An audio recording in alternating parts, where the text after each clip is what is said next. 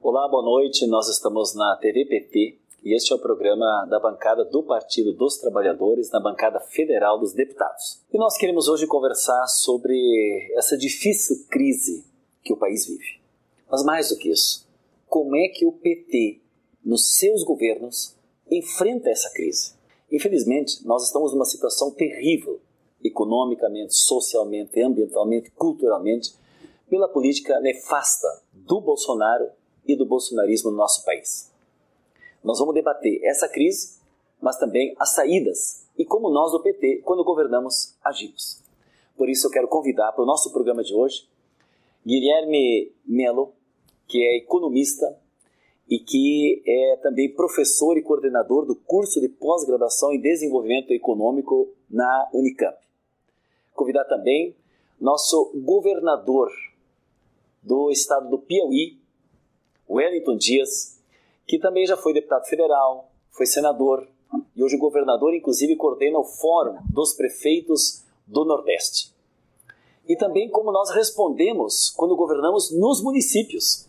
E aí nós temos a satisfação de ter a Margarida Salomão, que foi minha colega deputada federal por Minas Gerais, hoje é prefeita de Juiz de Fora.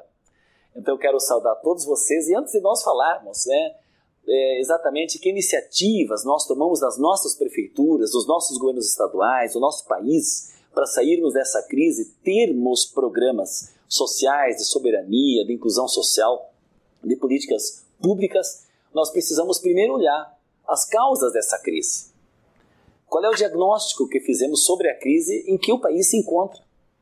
E aí nós vamos iniciar essa primeira rodada com o Guilherme Melo para falarmos da situação objetiva em que vivemos neste momento em nosso país. Guilherme Melo, está contigo. Obrigado, Bom Gás. Boa noite. Boa noite a todos e todas que estamos assistindo. Um prazer estar aqui com vocês, com o governador Wellington, com a prefeita Margarida. Um enorme prazer participar desse debate.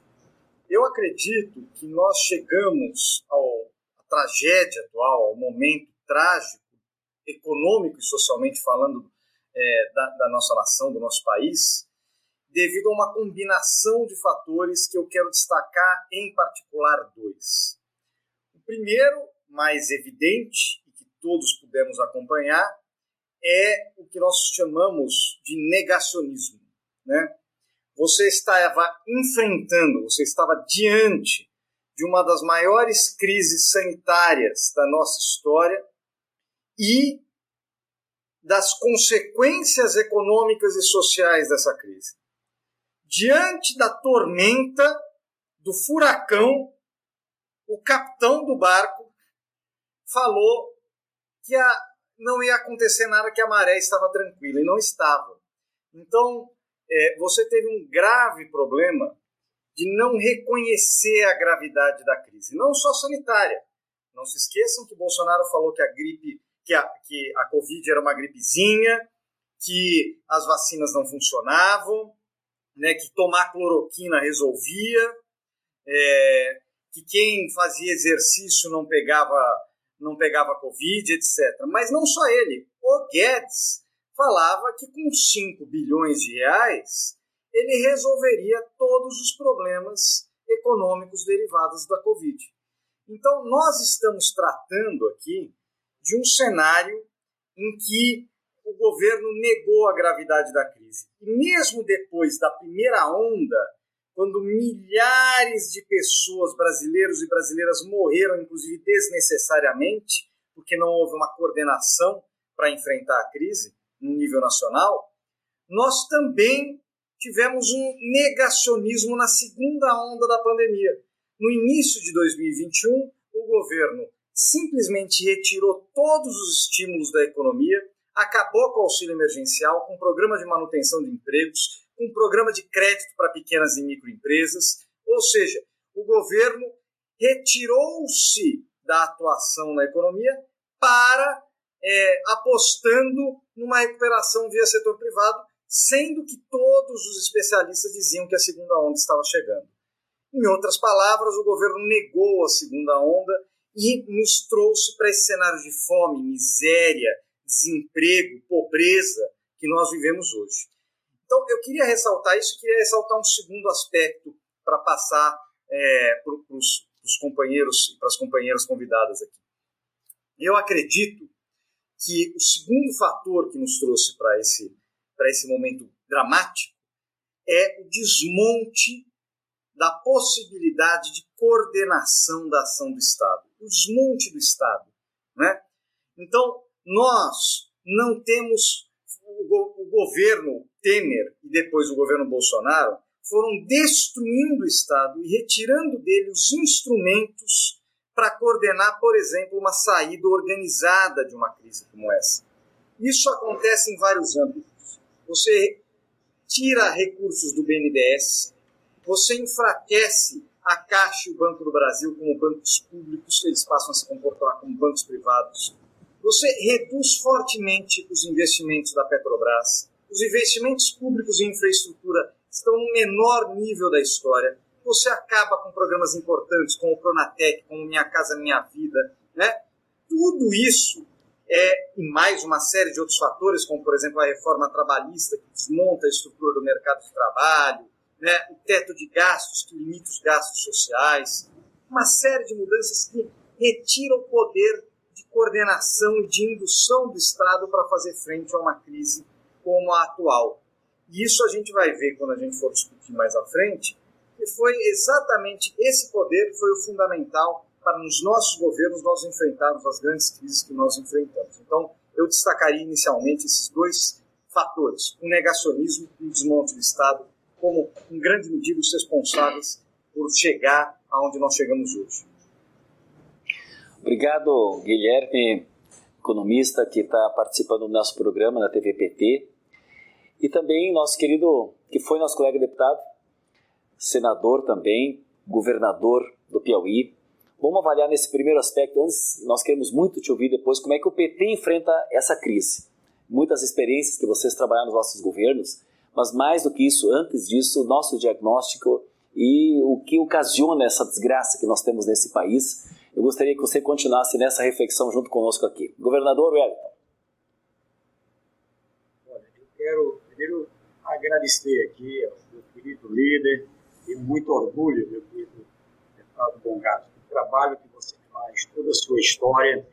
É, todos nós aqui do Piauí, do Nordeste, do Brasil, temos muito orgulho da sua forma, é, primeiro determinada, firme, corajosa e ao mesmo tempo competente, que conduz aí o trabalho no parlamento é, nessa tarefa como líder é, do Partido dos Trabalhadores, em parceria com outros líderes na busca de saídas para o Brasil. Sempre que precisamos da Câmara Federal, estava lá o deputado Buncais, é, sempre muito presente. Saudar aqui a minha querida Margarida Salomão, é, prefeita de Juiz de Fora. Temos também uma alegria imensa também, é, minha querida Margarida, do seu trabalho. É, tive agora, recentemente, nos encontramos, eu muito feliz aí com forma também muito dinâmica, competente com que você trabalha. Sei que não é um momento fácil é, é, em Minas Gerais, a gente já teve governo, agora aí é, sendo uma prefeita também da oposição, mas é, marcante o seu trabalho em Juiz de Fora, e todos nós também do Piauí, do Nordeste, do Brasil, temos muito carinho. É, fica fácil, depois da fala do meu querido Guilherme Melo, é, a gente poder aqui é, colocar sobre essa realidade do Brasil.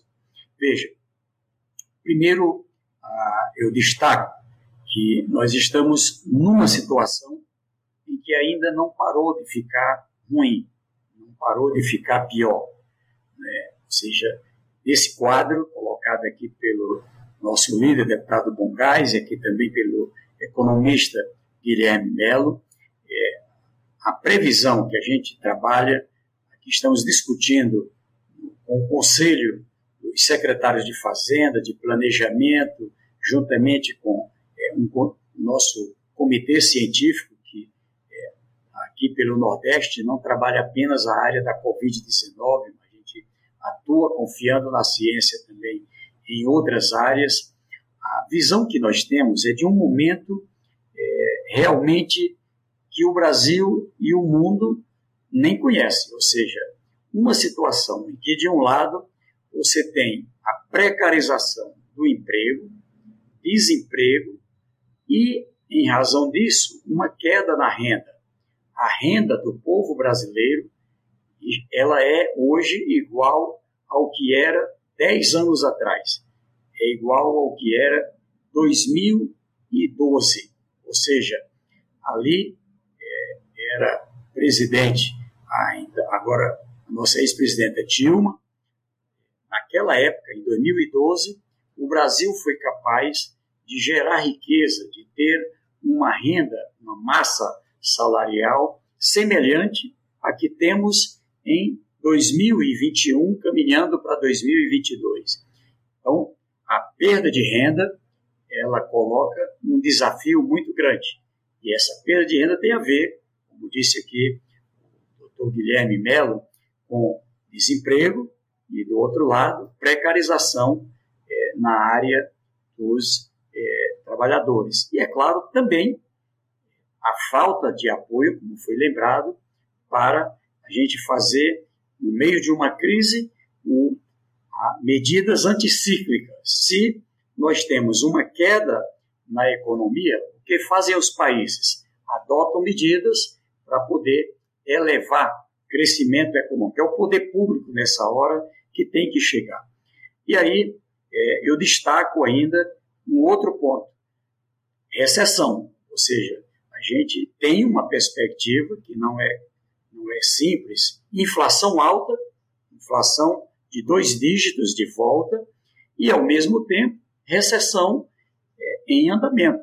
Nós fechamos agora o trimestre já negativo, 0,6, e vem em queda nos últimos meses. Então, sinaliza para um ano de 2022, um ano eleitoral, com uma crise social sem precedente, a todo momento uma crise política, né, eu diria até mesmo é, fabricada, é, ou seja, ela é um tensionamento permanente por vontade do poder central, do presidente da República, de membros da sua equipe, em conflito com o Congresso, em conflito com o Judiciário, em conflito com os estados, com os municípios, com a sociedade, ou seja, e no meio de um desmantelamento é, de um conjunto de ações. Lá atrás assumiu o presidente Lula, ali em 2003, eu assumi junto com ele como governador,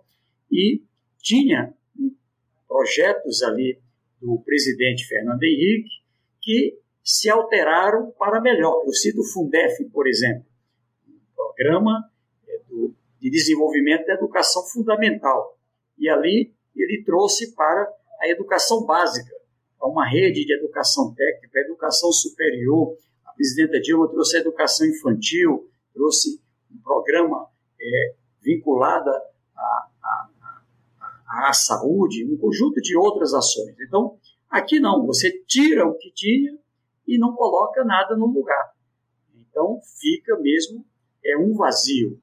E numa situação em que é, se insiste é, em ter um teto de, de, de, de, de gasto que deixa de fora, que deixa, coloca para dentro a parte dos investimentos. E aqui já entrando, meu querido Bongais, aqui para ser é, mais preciso com vocês, veja só, no Piauí, já é, quando se fez lá atrás a lei do teto, nós já não aceitamos a regra. Nós criamos aqui uma lei diferente. É uma lei em que todo o controle das despesas ele tem por objetivo é, garantir as condições de equilíbrio, mas um equilíbrio voltado para ampliar investimento. Ou seja, é, a gente estabeleceu uma meta de crescer capacidade de investimento.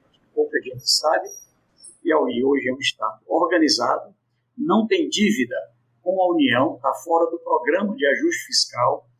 Nós temos condições de tomar empréstimo sem aval da União, só tem dois estados brasileiros nesta condição. Devemos fechar este ano, Guilherme, eh, minha querida Margarida, meu querido Bongás, com uma capacidade de investimento na casa de 10% da receita corrente líquida, ou seja, e com isso, a gente fez aqui, coerente com o que defendemos pelo Partido dos Trabalhadores, onde não acreditamos no Estado mínimo, tem que ser um Estado necessário e um Estado indutor do desenvolvimento, desenvolvimento social, desenvolvimento econômico. Acreditamos mesmo que é fazendo ações, fazendo obras, fazendo programas, fazendo é, investimentos em educação, em segurança, enfim, que nós resolvemos o problema da população de modo especial dos que mais precisam e, ao mesmo tempo, injetamos dinheiro na economia para criar circulação de recursos, para gerar emprego, para gerar renda, para criar um ambiente de confiança para os empreendedores. Os empreendedores sofrem também por falta de alternativa neste momento. Então, veja, Esses nós lançamos um programa chamado ProPiauí, Programa de Retomada Organizada, e nele trabalhamos sete grandes blocos de investimento. São 5,6 bilhões de reais que entre 19 e 22 estamos investindo do Estado aqui, o governo federal, também através principalmente de emendas parlamentares, cerca de um bilhão e meio entre 2019 e 2022, previsão, e o Estado do Piauí, 5,6 bilhões.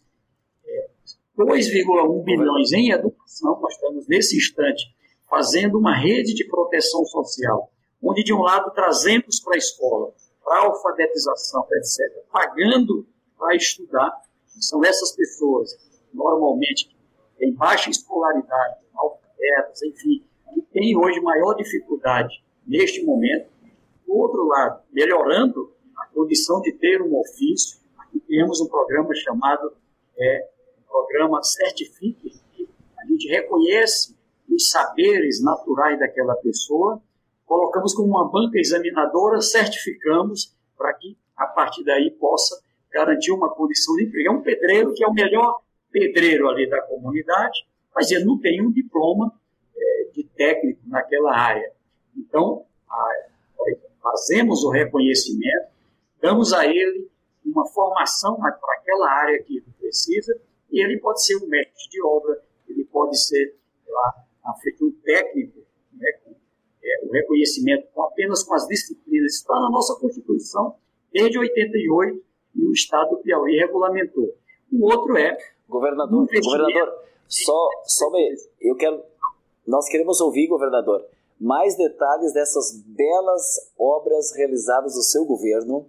E na próxima rodada nós vamos ampliar ainda mais em detalhes. Nós queremos conhecer, o Brasil precisa conhecer essas experiências riquíssimas que os nossos governos estão fazendo em nível federal, em nível estadual, e aí nada melhor que o próprio governador para nos explicitar mais ainda esses nossos programas, e nas prefeituras, aonde também a Margarida vai poder falar como é que nós resistimos né, e trabalhamos. E nessa primeira fase ainda, e o governador Wellington estava dizendo, mais ou menos, sim?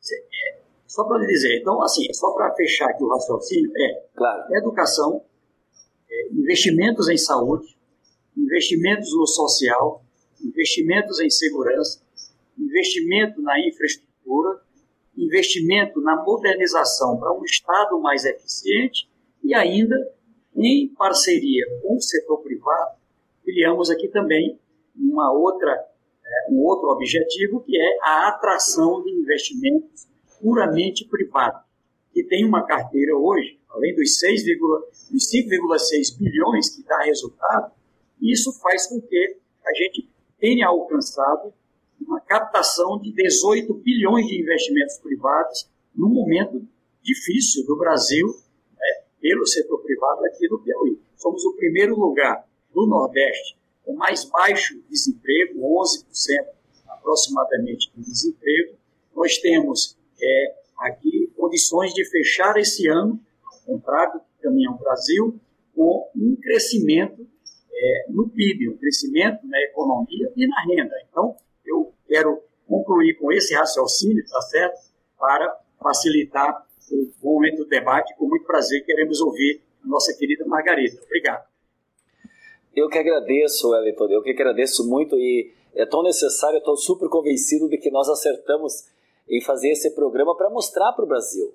A crise é grande, mas tem possibilidade. E mesmo com o governo federal não ajudando, porque aí não é, não é só ajudar pouco, é não ajudar e ainda atuar contrariamente. Como disse muito bem o Guilherme, como disse né, o nosso querido governador, que vamos ouvir na sequência, queremos que detalhe um pouco esses programas para o Brasil inteiro conhecer essas experiências que os nossos governos do PT fazem, que é o nosso modo petista de governar, que é muito bom a gente poder ouvir.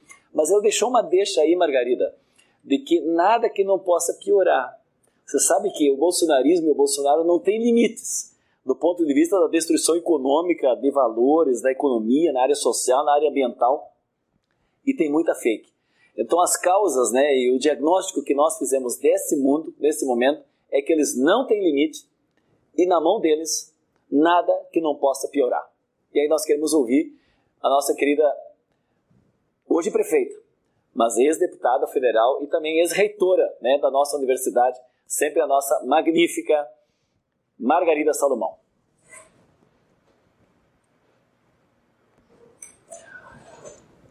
Microfone, microfone. Precisa liberar o microfone. Isso, o microfone é liberado. Isso. Você, querido companheiro, agora nosso líder da bancada, é realmente uma grande satisfação estar com você, ainda que de forma remota. Também é uma honra estar participando nesse painel com o nosso governador Wellington Dias, que dá exemplo ao Brasil de tanta capacidade de realização e resistência, entre outras coisas, coordenando a, a, o Consórcio do Nordeste, que foi uma das iniciativas mais importantes desencadeadas este ano é, para fazer frente ao desgoverno Bolsonaro e a sua irresponsabilidade na gestão da pandemia. E também me reencontrar, embora remotamente aí, o nosso querido colega, professor Guilherme Melo, um grande formulador, um grande pensador é, da questão social e econômica do Brasil. Então, eu estou aqui no meio só de bambas e eu fico muito honrada e muito feliz por estar aqui nesse momento. Como você tinha nos dado uma tarefa de dizer que a nossa primeira fala seria um pouco diagnóstica, eu quero dizer que eu assumi o governo Juiz de Fora este, nesse início de ano naquilo que eu posso considerar uma tempestade perfeita. Porque, de um lado, um país desgovernado, um país sem perspectiva, sem agenda, onde tudo pode piorar por conta da absoluta incompreensão dos atuais governantes sobre a sua responsabilidade com o país. E aí, então nós estamos vivendo nesse processo de desmonte do Estado, de corrosão das instituições, que foi referida pelos oradores antes de mim. E certamente isso no cenário de uma é, situação mundialmente inédita, que é a pandemia do coronavírus. Nós nunca tivemos na história da humanidade uma pandemia com a abrangência e com a letalidade da pandemia do coronavírus.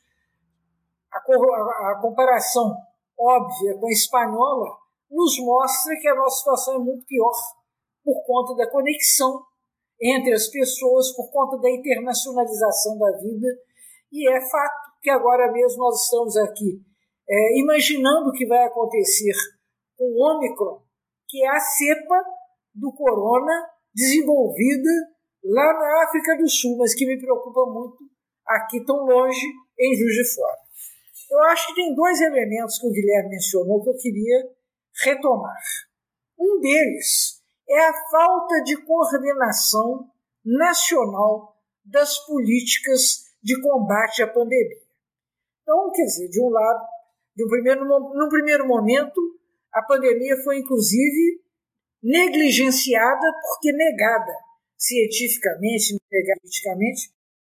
E, de outro lado, ela foi também desgovernada porque a solução óbvia que nós teríamos, que era é, ativar uma capacidade que no Brasil é evidentemente bem sucedida com o SUS, que era a vacinação.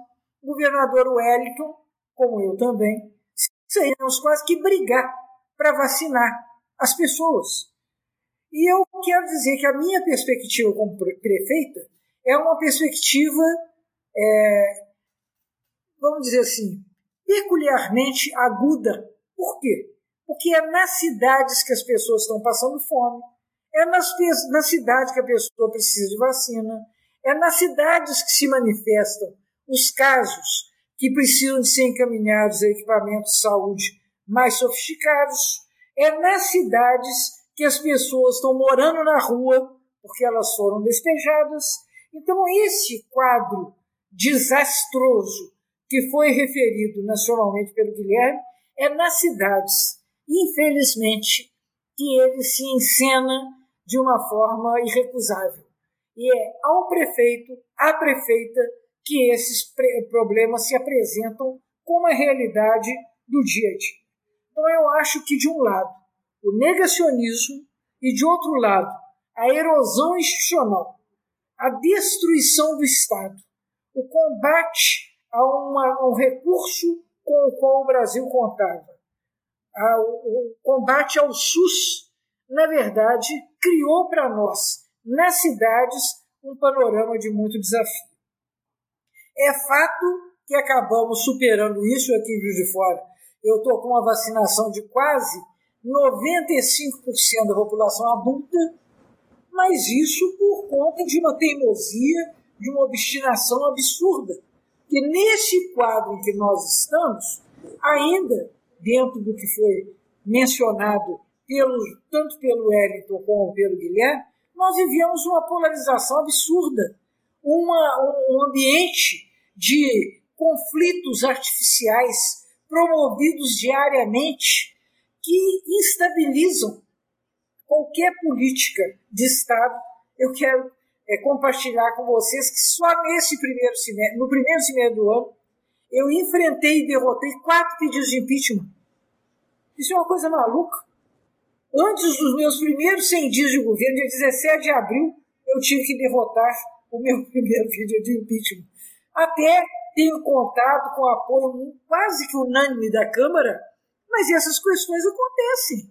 E isso é muito ruim para uma população que está sofrida, que está privada de materialmente, que está insegura, que está doente e, além do mais, vivendo num ambiente em que não se pode contar com o um mínimo de estabilidade do ponto de vista das ações do governo. Estou retomando o que disse o Bom Gás. Aqui é a pura lei de Murphy.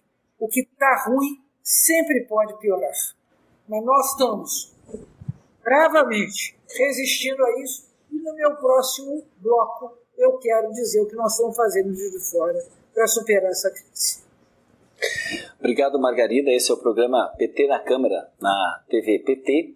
E Moretti Moreira nos escreve dizendo boa noite a todos, parabéns, Margarida Salomão, pelo grande mudança em Juiz de Fora. O Carlos de Souza está dizendo: Eu vou votar no Lula, porque ele foi o melhor presidente do Brasil. A Leda Maria está dizendo: Lula presidente 2022. Crisvano Queiroz, quem sabe, já demonstrou como se faz. Quem não sabe, só inventa desculpas. Roque Pereira, Lula é o nosso presidente. Trindade de Goiás. Valquíria Taveiros, Lula, meu presidente. Fora Bolsonaro. O que fizeram com o nosso Brasil? Ayrton Santos, Margarida, melhor prefeito do Brasil. Cândido Cordeiro, fora Bolsonaro. Lula é o novo presidente, é o nosso presidente em 22. Marilyn, Lula estadista do planeta. Acho que ela está fazendo referência à grande recepção que o Lula teve agora na recente viagem que fez para a Europa. Roque Pereira, PT agora e sempre. É Lula presidente. As pessoas podem continuar participando do nosso programa, mandando as suas mensagens aqui, nós vamos divulgá-las. E também dizer que nessa segunda rodada agora, a gente escolheu hoje como o PT enfrenta a crise. Essa é exatamente a questão que nós precisamos é, falar para o nosso povo. E nós escolhemos três referências aqui, Guilherme, em nível nacional, participa da nossa Fundação Perseu Abramo, né? nós em um grande debate e elaboração, como já foi colocado aqui, o Wellington, nosso governador né, do Piauí, a Margarida, prefeita. E nós vamos agora no próximo. Claro que nós precisaríamos de muito mais tempo né, para falar de tantas obras que nós fizemos, realizações e também políticas públicas para sairmos dessa crise, infelizmente, que né, nos encontramos. Mas vocês são responsáveis agora para selecionar nesses próximos minutos e detalhar um pouco que ações vocês estão fazendo para exemplificar para o nosso povo que é possível e que é necessário e que nós, quando governamos, fazemos. Guilherme Melo. Bom, Bongás, eu queria chamar atenção para duas coisas. A primeira é como nós, o PT, enfrentou a crise, a maior crise do capitalismo global entre 2008 e 2009. Enfrentou com muito sucesso. Queria relembrar é, esse caso para depois falar de como nós estamos propondo o enfrentamento da crise atual. Bom, em 2008 e 2009, a crise financeira internacional chega no Brasil pelo que a gente chama do caminho do crédito, que isso quer dizer cessa o fluxo de capital para o Brasil e para vários países do mundo, né, porque a crise financeira estava concentrada nos países centrais, e fica muito difícil obter crédito para financiar investimentos. Os próprios bancos brasileiros se retraem, né, passam a ficar com medo da inadimplência e não dar crédito, e as empresas maiores que conseguiam crédito internacional passam a sofrer e não conseguir é, mais esse tipo de financiamento. O que o governo do presidente Lula, com a, a, a sua equipe, a ministra Dilma Rousseff na Casa Civil e toda a sua equipe, o Guido Mantega, fazem para enfrentar esse cenário que foi o mais grave, repito, a mais grave crise internacional, crise financeira do capitalismo é, global. Ele, em primeiro lugar, utiliza os recursos e instrumentos que o Estado dispõe. O BNDES passa a assumir a função de ofertar crédito para as empresas, capital de giro, o Banco do Brasil financia é, a agricultura, você cria fortalece o Minha Casa Minha Vida, que é um programa de obras, construção civil, gerador de empregos pelo Brasil inteiro. Você acelera os investimentos públicos em infraestrutura, mas também das empresas públicas. A Petrobras, por exemplo, tem um papel importante nesse momento, ampliar os seus investimentos, é, ampliar a geração de empregos, a pesquisa, o desenvolvimento de novas tecnologias. Então, você se vale de um conjunto de instrumentos que o país dispunha, que o Estado brasileiro dispunha, para coordenar a ação de saída da crise. E veja, a palavra coordenar é muito importante. O governo reconhecia a gravidade da crise, mas sabia que possuía os instrumentos e que tinha que utilizar esses instrumentos para o enfrentamento da crise. Que é diferente do caso atual, onde o Bolsonaro dispunha do SUS, né, e dispunha de uma série de instrumentos como os próprios bancos públicos, as empresas públicas, e simplesmente se negou a utilizá-los. Lembrando que no início da crise, o governo se negou a dar o auxílio emergencial. O Paulo Guedes queria um auxílio emergencial de 200 reais. Agora, vindo para o que nós propomos hoje, em 2020, durante a crise da Covid, né, no momento mais grave da primeira onda, o PT lançou o Plano de Reconstrução e Transformação do Brasil. E o próprio nome já diz que nós estamos, o que nós propomos nesse plano, né? o que nós propusemos nesse plano. Em primeiro lugar, medidas emergenciais de combate à pandemia, tanto do ponto de vista sanitário, como, por exemplo, a aceleração da vacinação, e isso a postura do presidente é muito importante, eu acho que a Margarida falou disso, essa postura negacionista, anti-vacina, falando que vacina, vacinado vira jacaré, que vacina dá, é, provoca AIDS, tudo isso prejudica a gestão da Margarida, do Wellington, de tantos prefeitos e governadores que estão lutando contra a pandemia no dia a dia e têm que lutar contra as fake news, contra o negacionismo que o governo constrói. Mas mais do que isso, nós propusemos um projeto de reconstrução nacional que envolvia um auxílio emergencial até o final da pandemia. Ele não poderia ter sido paralisado e nem reduzido como foi, né? uma ampliação da cobertura do, do, bem-estar social, dos programas de bem-estar social brasileiro, e agora, nesse momento que nós estamos avançando na vacinação, uma, um aumento do investimento público, com um programa de empregos públicos, porque nós sabemos que hoje é, 14 milhões de brasileiros estão desempregados, mais quase 6 milhões de desalentados, quase 30 milhões de pessoas subutilizadas, a renda massa salarial tem caído, então você precisa de emprego, você precisa de transferência de renda, você precisa de investimento para o quê? Para fazer o gatilho para a retomada do crescimento econômico. Como o governo não fez isso nem em 2021 e tem dificuldade de organizar uma agenda, na verdade não tem nenhuma agenda para 2022, qual é a perspectiva para o ano que vem? Estagnação e até mesmo recessão, como disse o governador Wellington Dias.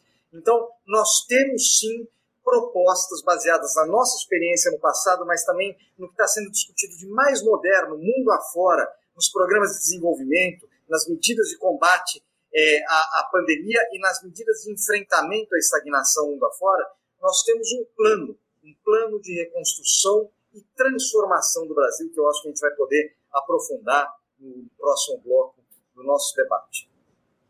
Com certeza, Guilherme. E uma das resistências e de ações concretas que o Nordeste teve, teve sob seu comando, Wellington, é o consórcio do Nordeste. Há poucos dias, inclusive, eu solicitei na liderança que o Afonso Florense, nosso colega deputado, fosse usar o tempo de liderança da bancada para falar dessa obra importante. E eu quero, neste momento, agora você deve dizer o que vocês estão fazendo nesse Piauí. Nós nos orgulhamos do teu governo e queremos ouvir experiências concretas das obras que vocês fazem para resistir à crise né, e trazer esperança para o nosso povo. Diga lá, governador.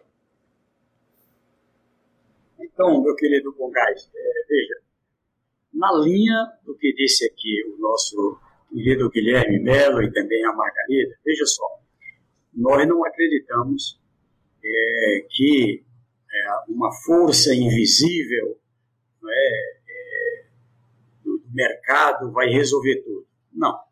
Nós acreditamos mesmo é, na mão visível é, do, do poder público para um momento como esse, especialmente, é, garantir uma retomada, uma aceleração do crescimento. Lembrando aí o que o Guilherme colocou, um dos instrumentos que o presidente Lula lançou lá atrás com a então ministra, presidenta Dilma, era o Programa de Aceleração do Crescimento, o PAC, ou seja, garantir é, de forma estruturada, organizada, onde aqueles investimentos públicos faziam acelerar o crescimento e atrair investimentos privados. É o que estamos fazendo nesse instante aqui no Piauí.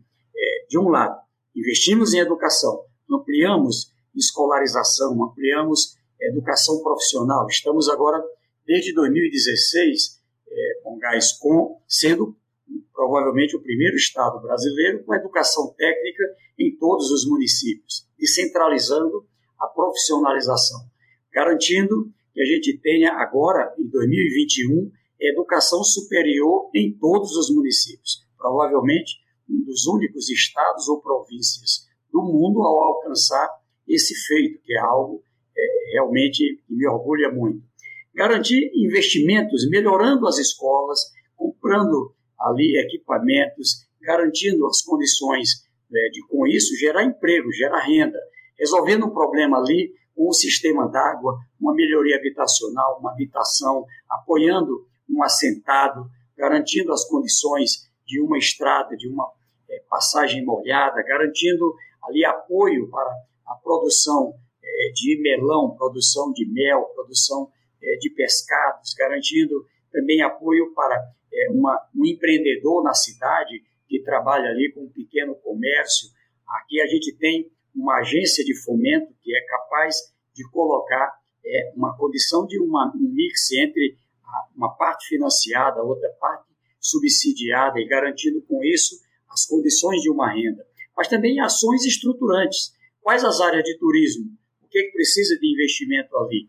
Quais as áreas de produção de alimentos, de produção de frutas? Quais as áreas que a gente precisa investir em estradas, aeroportos, garantir investimentos agora na retomada do porto de Luiz Correia, é, uma marina, garantir as condições de é, somar investimentos públicos com investimentos privados para alavancar e dar viabilidade àquele investidor. Alguém quer investir, por exemplo, é, numa área de produção ou numa indústria, ali precisa de energia, precisa é, de um acesso, precisa de comunicação. O Estado chega junto ali também para resolver esse, esse problema. Então, eu coloco isso aqui, a gente conseguiu antecipar o 13 terceiro, agora estamos anunciando reajuste salarial, garantindo as condições de promoção, de progressão, ou seja, melhorando também as condições do servidor para melhorar a renda. Isso tudo ajuda a circular mais dinheiro na economia. Esse dinheiro, principalmente pela mão dos mais pobres, ele se multiplica, ele se transforma em investimentos também privados. Ali é alguém que compra não é, a, a, a, o produto de um agricultor familiar, esse dinheiro que chega aqui a partir da própria eh, rede de proteção social, ele é gasto por essas pessoas ali no mercado, na feira, é, no mercadinho, ele vai daqui a pouco para alguém que compra uma motocicleta, uma bicicleta, uma geladeira, ele se multiplica e vira receita. Ou seja, o que nós acreditamos aqui é numa mão firme do Estado, garantindo investimento, gerando emprego, melhorando a renda, para com isso é, garantir um ambiente adequado a mais investimentos. É assim que o Piauí é o segundo estado brasileiro que mais cresceu o PIB, o Produto Interno Bruto, neste período, nos últimos 10 anos, nos últimos 20 anos, se você examinar. E é, de forma sólida. A educação, como grande alicerce, coloca isso com muita solidez. Nós estamos chegando agora com é, o Piauí conectado com internet já preparado para 5G acima é, de 10 é, gigabytes em 216 dos 224 municípios. Em abril queremos chegar a todos os municípios com rede de fibra óptica. Então, isso aqui faz a diferença. É investimento em saneamento, é investimento é, naquilo que melhora a vida do povo, gerando emprego, melhorando a renda e impulsionando investimentos privados. Então, esse caminho é o caminho que o Partido dos Trabalhadores defende, pratica, acreditamos, e é esse Brasil que queremos resgatar para a gente voltar é, a crescer. Nós acreditamos no Brasil, eu acredito no Piauí. O consórcio Nordeste, apenas uma pincelada. São 18 câmaras técnicas em que aquilo que é um caso de sucesso em um Estado, a gente garante é, como uma política Nordeste. É assim na agricultura familiar, é assim na área é, da saúde, do coronavírus, foi assim na valorização da ciência com o comitê científico, é assim na educação, é assim é, na infraestrutura, na política exterior, ou seja, são 18 câmaras técnicas que vão se tornando uma realidade, criando uma força integrada de segurança, ou seja, em variadas áreas, e com isso, aquilo que era um problema do Estado ele se soma com outros estados e vira uma solução para o Piauí, para o Nordeste. Então, esse caminho nós acreditamos e faz a diferença. Faz a diferença. E o PT, no seu modo petista de governar, faz a diferença. Obrigado, Wellington. Tinha uma canção linda que a gente cantava nas praças. É na minha, é na sua cidade que a gente começa a ser feliz. Margarida, conta as tuas obras para deixar esse povo de Juiz de Fora mais feliz. Perfeita? A primeira coisa que é típica, que é absolutamente definidora do modo petista de governar, é a capacidade de dialogar e de levar as pessoas a participarem. Se elas não fazem isso, é impossível a reconstrução da confiança na esfera pública que é, afinal de contas, um, uma condição imprescindível para a vida democrática. Então é preciso que o Estado demonstre que ele responde e, de outro lado, que ele dialoga. E assim fizemos desde que chegamos aqui. Constituímos o Fórum pela Vida, na qual tinha ampla representação toda a sociedade, discutindo de forma minuciosa as condições pelas quais nós teríamos a retomada da vida social, porque não nos esqueçamos, eu mesmo aqui em Juiz de Fora, enfrentando, levei, enfim, a cidade viveu cinco semanas de lockdown por conta do combate. Isso, evidentemente, é uma paulada na cabeça dos investidores, dos trabalhadores, é uma depressão. Então, nós tivemos que lidar com isso, dialogando, ouvindo e construindo é, participativamente saídas. E agora eu quero dizer a vocês, elas têm sido tão bem sucedidas que nós conseguimos, em relação ao período anterior aqui em Juiz de Fora, nós tivemos, segundo os dados do CAGED, uma, um crescimento de 114% dos postos de trabalho em relação ao ano passado. Isso contra dados de Minas Gerais, que registram uma marca negativa de 18, 19%, e do Brasil, que registra uma, uma, uma marca negativa de 26%. E nós aqui conseguimos garantir o retorno do trabalho. Claro que nós não somos uma ilha, mas nós fizemos alguns investimentos muito importantes.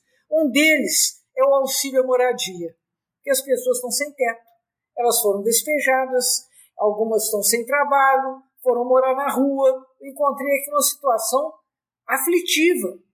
E ainda com o crescimento da violência contra a mulher. Então, tudo isso nós enfrentamos criando um auxílio moradia para a população mais vulnerável de 600 reais por mês, que é muito para nós, mas é pouco para quem precisa.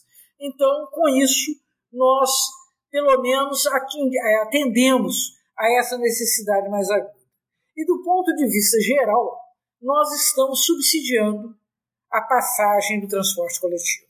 A Prefeitura de Juiz de Fora bancando uma boa parte da despesa do transporte coletivo. Então, aqui nós não estamos com greve no transporte, não estamos com crise, não estamos com descontinuidade nesse momento. Por quê? Porque bancamos com recursos do Tesouro Municipal a manutenção do transporte coletivo, que hoje apresenta a mesma tarifa que era praticada em 2019. Isso num país em que o combustível, os seus preços explodiram, diesel, gasolina, álcool. Da mesma forma, a inflação está aí nos assustando, mas nós conseguimos segurar isso, que é, afinal de contas, o direito constitucional à mobilidade. Acho que outras cidades vão ter que fazer isso também, mas nós aqui conseguimos aprovar na Câmara uma reorganização do transporte coletivo, que agora é gerido por um comitê paritário, que tem a representação dos trabalhadores, tem a representação dos usuários, tem a representação das empresas, tem a representação do governo. Então, nós estamos crescendo, nós montamos, discutimos e construímos um plano de desenvolvimento integrado, com, é, em primeiro lugar, é, melhorando as condições da atividade econômica, desburocratizando, facilitando o empreendimento, especialmente em áreas estratégicas. As áreas das energias renováveis, a área da saúde, a área da economia criativa. São potenciais que nós temos aqui. Eu tenho de fora duas universidades federais. Então, é claro que eu tenho que me fortalecer com isso. E é tal, tem sido tão bem sucedida essa trajetória que eu termino dizendo a vocês que na quinta-feira passada nós anunciamos a instalação de Fora de um empreendimento que implica em um investimento de 10 bilhões de reais nos próximos três anos e, além disso, a geração de 4.100 empregos de boa qualidade. Então, assim vamos enfrentando a crise, é, aumentando as condições, enfim, melhorando as condições de desenvolvimento, sem o que nós não conseguiremos, de uma forma eficaz, reduzir e eliminar a miséria e a fome. É isso. Tudo bem, Margarida, é o programa PT na Câmara, na TV PT. E hoje com enfoque especial. Estamos em crise, mas como o PT enfrenta essa crise? Que propostas concretas, que trabalho objetivo realiza? E nesse último bloco nós temos ainda uns três minutos para cada um dos nossos queridos convidados, tanto Guilherme Melo, o governador Wellington, a prefeita Margarida, para dizer o seguinte, até usando a palavra desse centenário do Paulo Freire, a palavra que ele mais usava era construção, processo participativo, né? E nós estamos com o bolsonarismo, com o negacionismo que vocês muito bem colocaram, uma destruição. Aliás, o Bolsonaro disse isso. Eu vim para destruir. Para destruir, ele assumiu isso. E essa destruição ela se dá em todas as áreas, né? Ela se dá na, na destruição de passar boiada no aspecto da Amazônia, ela se dá na destruição é, das estruturas do Estado brasileiro, ela se dá na privatização, ela se dá no, no PPI, que é o preço paridade internacional, vinculando os nossos custos né, do petróleo a essa loucura né, dos preços exorbitantes que nós temos hoje. Enfim, é uma destruição completa. A tentativa também de destruir o movimento social, destruir né, a estabilidade do emprego no servidor na PEC 32 ou das reformas que fez na Previdência e na Trabalhista. Ou seja, ele veio para destruir. Mas nós viemos para reconstruir. O Haddad, até na frase, eh, Guilherme Mello, e você vai iniciar esse nosso último bloco agora, quando foi lançado, você já fez referência ao nosso plano de reconstrução e transformação do Brasil, o Haddad dizia na época: eles queriam nos destruir, mas não conseguiram. Estão destruindo o Brasil e nós vamos reconstruir o Brasil. Então eu quero ouvir vocês agora. Que mensagem nós precisamos passar para a sociedade brasileira nesse processo de reconstrução das estruturas públicas, né, das políticas públicas do Estado brasileiro para termos soberania aqui. Vamos passar uma mensagem de esperança nesse último bloco, com o nosso compromisso de sempre pelo nosso povo e pela formação do nosso querido Brasil. Guilherme Mello. Bom, Gás, primeiro quero agradecer mais uma vez o convite de estar aqui. Um prazer gigantesco estar com o Hélio, com a Margarida, contigo, com o Gás, com todo mundo que está nos acompanhando aqui e aprender, aprendendo com as iniciativas que nossos gestores municipais estaduais têm tomado para enfrentar essa grave crise que a gente está tá, tá passando. Eu acho que é muito importante lembrar, nós estamos falando de um plano de reconstrução e transformação. Então, o primeiro passo é construir o que foi destruído. O que foi destruído? A capacidade de atuação, de coordenação, de indução do Estado, os instrumentos né, que nós possuímos. Nós temos que voltar a recuperar a nossa credibilidade. Não é só junto ao mercado financeiro, como alguns acham, não. É a nossa credibilidade internacional junto ao resto do mundo, né? com é, a, a, o potencial que o Brasil tem para contribuir com a humanidade, mas também a credibilidade junto ao povo brasileiro. O povo brasileiro precisa voltar a ter esperança, né? a acreditar que o futuro será melhor do que o presente, do que o passado, como acontecia nos nossos governos. Então, reconstruir é um passo. E por que transformar? Porque nós não queremos voltar ao que o Brasil era no passado apenas. Mesmo que nos nossos governos ele tenha melhorado muito. Nós queremos fazer, construir os alicerces para um novo modelo, um novo estilo de desenvolvimento econômico, que tem em seus, em seus pilares fundamentais a questão social, como sempre esteve em nossos governos, a questão ambiental, com uma força renovada diante dos desafios da transição ecológica, do aquecimento global, da descarbonização da economia, ou seja, da transformação da nossa estrutura produtiva em uma estrutura produtiva limpa, que não agrida o meio ambiente, e também da transformação da nossa estrutura produtiva em uma estrutura produtiva moderna, que dialogue com as novas tecnologias, com a sociedade do conhecimento.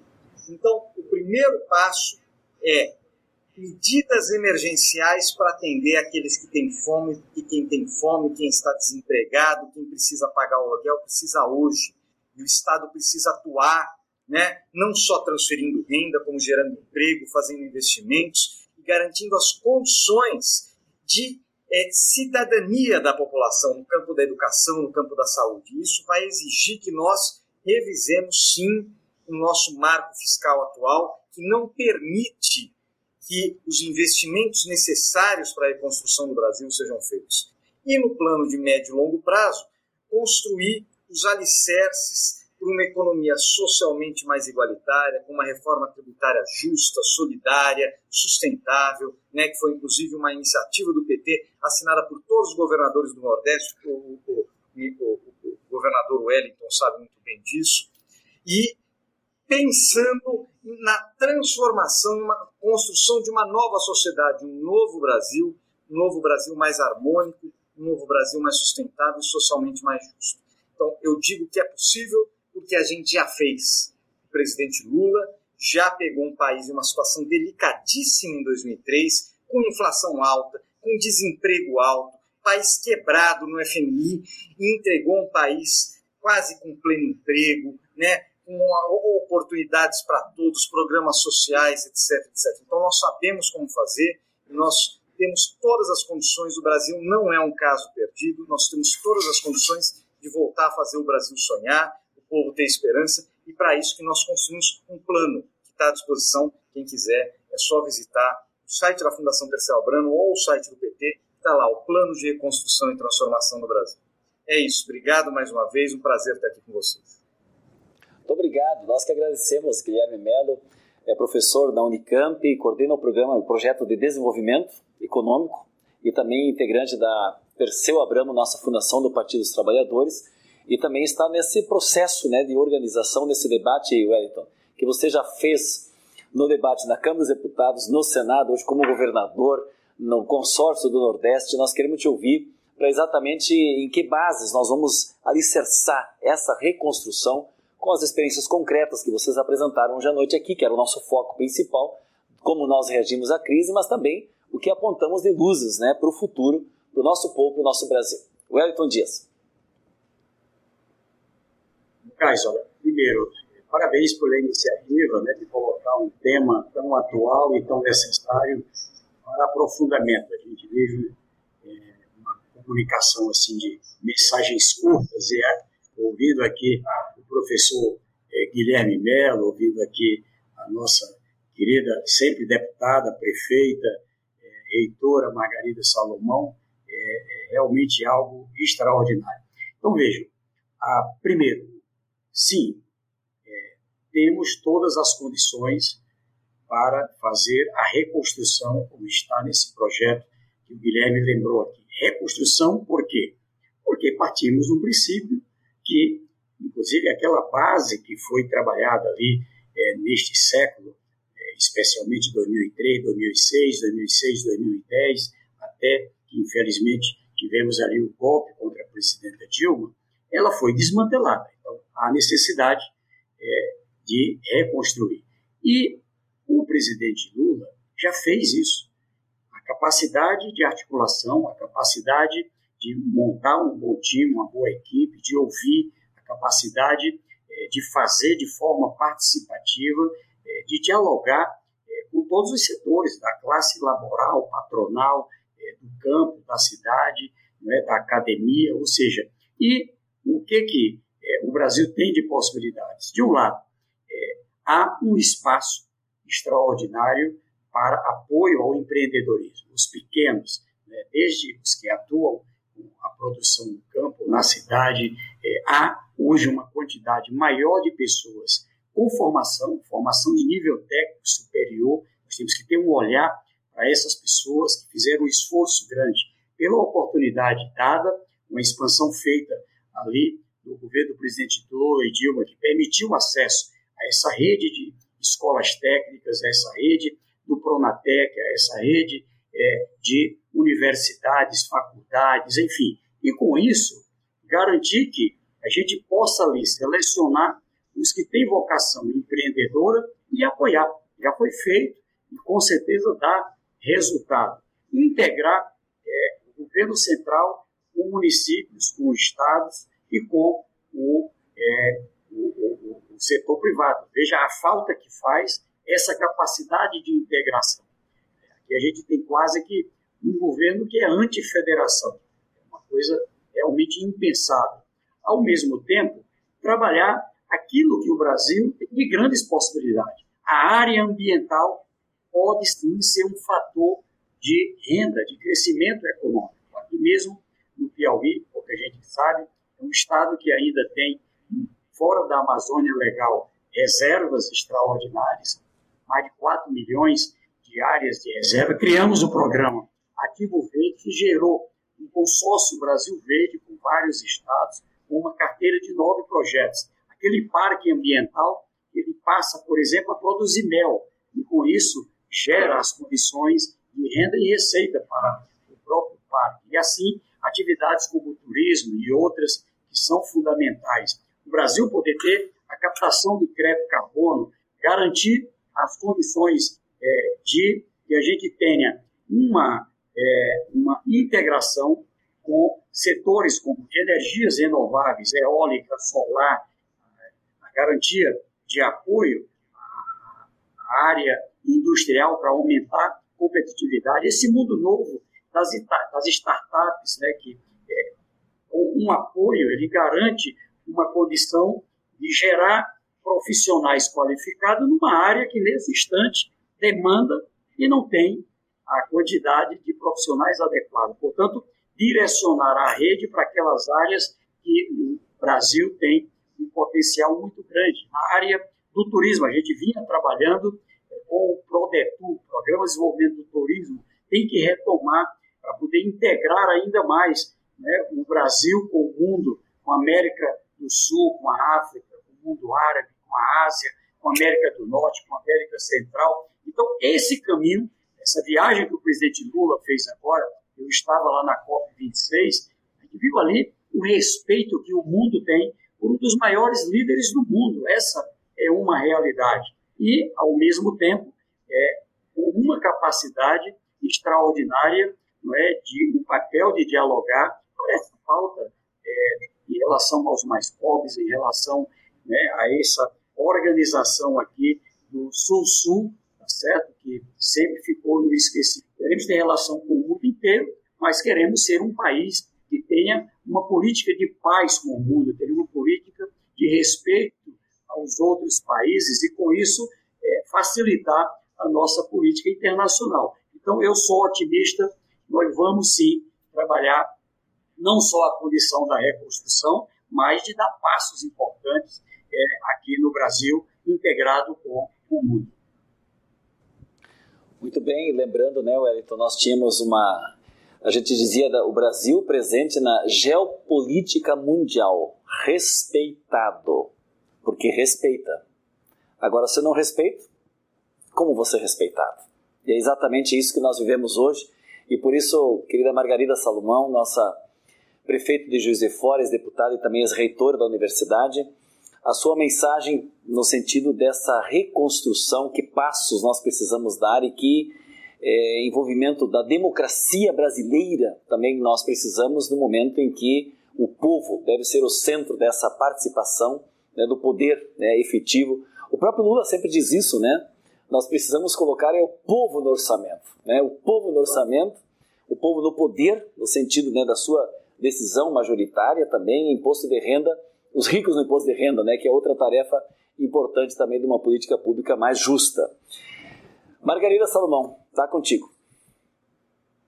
Muito obrigado, Elvino. Quero dizer primeiro da minha imensa satisfação de estar aqui com vocês hoje, aprendendo muito, me inspirando nessas iniciativas já desenvolvidas pelo nosso governador Wellington Dias, uma reflexão sempre muito robusta e que alimenta essa proposta, esse programa de reconstrução que o PT, via Fundação Perseu Abramo, está é, apresentando ao Brasil e mais está aí com você, ouvindo esse combativo e, e persistente líder da nossa bancada, sem dúvida a melhor bancada do Congresso Nacional. Bancada nossa, da Câmara.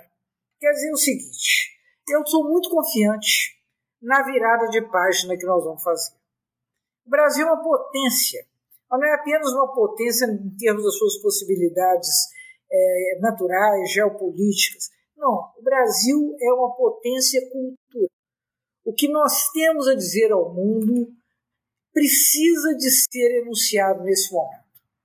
Nós temos que reconstruir. Reconstruir significa, é claro, fazer frente à emergência, à fome, à miséria, a privação de condições materiais as mais elementares que hoje afligem a grande maioria da população brasileira. Eu li outro dia, com enorme tristeza, 70% das crianças brasileiras não estão fazendo três refeições por dia. Isso é imoral, isso é uma coisa absolutamente inaceitável. Mas a par da reconstrução dessas condições mínimas de vida, nós precisamos também de reconstruir valores, derrotar essa versão do neoliberalismo autoritário que nesse momento nos oprime. Nós precisamos retomar a dignidade da função pública, que hoje, infelizmente, está degradada a quase que a uma situação é, circense. Você tem né, dizer que o Bolsonaro é um palhaço, diz, na verdade, desrespeito os passos. Mas é muito triste que um país como o Brasil se faça representar, por exemplo, na ONU de uma maneira tão inapropriada. Ainda bem que o presidente Lula fez essa caravana é, por, pelos países desenvolvidos, dando é, é, exatamente ressonância a tudo que nós somos e tudo que nós podemos ser. Eu não tenho dúvida de que nós havemos de reconstruir os valores da vida democrática, da participação social, da revisão do Estado, que este que temos é um Estado que mal atende aos pobres, que não atende aos mais vulneráveis. Então é necessário reconstruí-lo também, reconstruí-lo e democratizá-lo, para que nós finalmente cheguemos a essa sociedade contemporânea que valoriza o bem comum, que faz do conhecimento uma possibilidade de melhoramento da vida de todos e de todas, e não apenas a condição do enriquecimento é, desproporcional de alguns. Então, eu, com essa confiança de que nós vamos, ano que vem, oferecer ao Brasil a resposta que o nosso país merece, eu me despeço de todos vocês com um grande abraço. Muito obrigado, Margarida. Esse é o programa da Câmara dos Deputados, do PT, PT na Câmara, no programa TV PT. E hoje à noite com esse enfoque especial do que as nossas experiências já foram realizadas com Lula, com a Dilma, né, com os nossos governadores, o Wellington podia citar todos os demais governadores, as nossas experiências ricas para enfrentarmos crise e alcançarmos políticas públicas de qualidade para o nosso povo, das nossas prefeituras, Margarida Salomão. Então, muito obrigado a vocês três que só enriqueceram esse nosso debate. E nós nos despedimos também aqui, então, é, dizendo que o que precisa estar? O povo acima de tudo e a democracia acima de todos.